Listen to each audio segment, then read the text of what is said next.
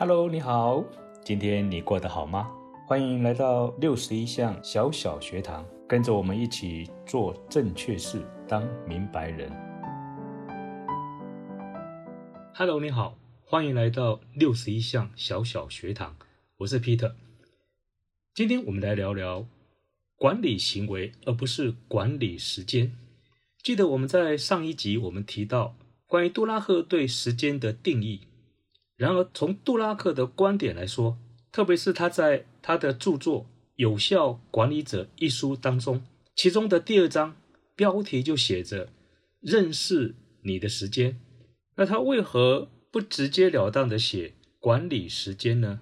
其重要的原因就是他生怕有误导的可能性。事实上，时间管理根本是一个错误的命题，时间根本不需要管理。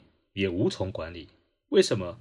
因为时间它是一个常数，是不变的，就好像河流一直不断在流着，可是水流的速度也可能会快、会慢、会大、会小，但时间的流速不会因人、因地或者因为某种状况而改变，所以真正的变数应该是人吧？但是我们如果不去管理，控制这个变数，那反而去管理那个常数，控制常数，因为时间是常数。那实在来讲的话，这个道理是说不通的，也不符合所谓的逻辑。时间是常数，无需管理，你也没有办法管理它。而真正要纳入管理的是变数，也就是我们自己。那如何的管理自己，又如何的有效的自我管理，而不是不负责任的推说。我的时间管理不好啦，那这种说法不好像就是一切的一切都是时间的错吗？因为时间不够多啦，不够长啦，不够善待我啦，所以我才达不到目标，没有完成目的，更没有办法创造自己、实现自己的理想等等。当然，能够有效的管理好自己，又能有效的管理好自己的时间，当然是人人梦寐以求的目标。也是知识工作者必须学习的功课。在杜拉克管理学家张文明老师的著作《彼得·杜拉克这样教我的》这本书当中，也曾经提到了年轻的杜拉克一段小小的故事。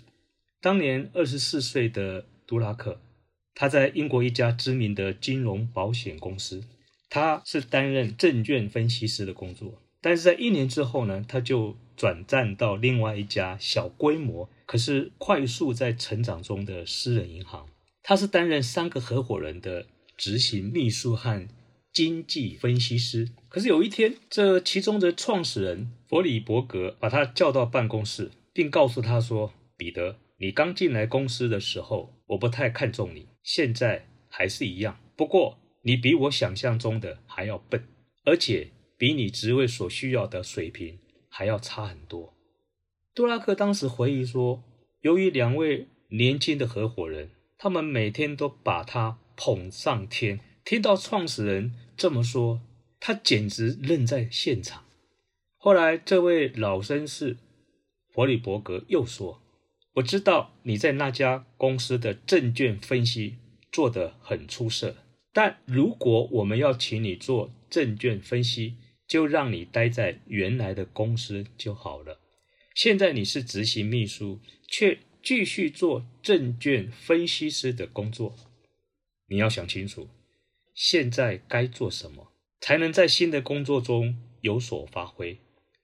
杜拉克自己也描述，他当时极为生气，但他明白弗里伯格说的也很对。从此之后，杜拉克。完全改变了自己的行为和工作的方式。从刚刚杜拉克的个人的小故事当中，我们也发现，一个人的成长可以说来自两个方面：一个是变数，另外一个是应变数，应变这种变数的能力。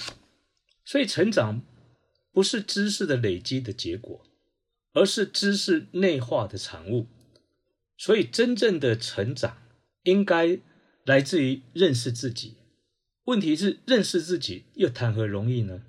认识自己要靠亲朋师长，他的先决条件是一方愿意说真话，另外一方更乐意聆听真话，他才有可能。所以天底下没有人不经由他人而能学到教训的，因此通过教训而学会的知识都是弥足珍贵的。虽然当时杜拉克极为生气，当然若是你我，我看我们也会生气。但是杜拉克也意识到生气并不是他的目的，所以他很快的他也明白，这位老绅士弗里伯格，他是用真理讲出重话。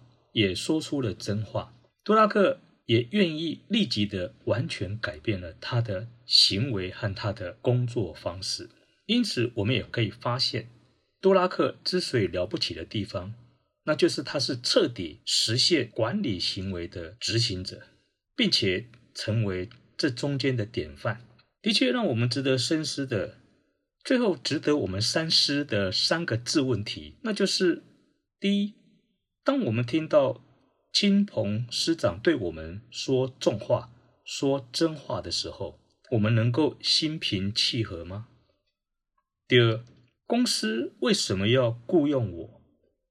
我到底明不明白上司或者我的公司它的核心价值是什么？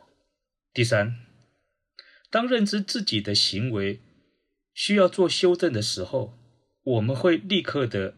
有悔，而且有改吗？我想这三个值得三思的质问题，需要我们花点时间，用心的去思考。今天我们就聊到这里。如果你有任何的问题，欢迎你留言，我们可以一起来探讨。如果你也喜欢这个节目，你也可以按赞、订阅、分享给你身边的好朋友。祝福大家，下次见。